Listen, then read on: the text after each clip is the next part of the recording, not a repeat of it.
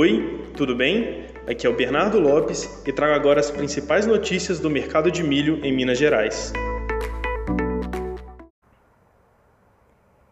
Esta quarta-feira seguiu com poucas novidades no mercado do milho.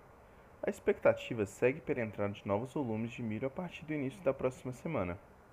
De qualquer forma, as intenções de venda seguem pouco acima dos bids especulados pela compradora, com um gap, ou seja, uma diferença entre 3, 4 até 5 reais, dificultando a intensificação de negociações.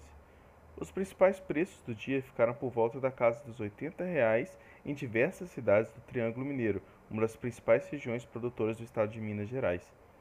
Assim como reportado nos últimos dias, a falta de chuva segue sendo uma grande preocupação dos produtores em relação à produtividade do milho safrinha e também do sorgo.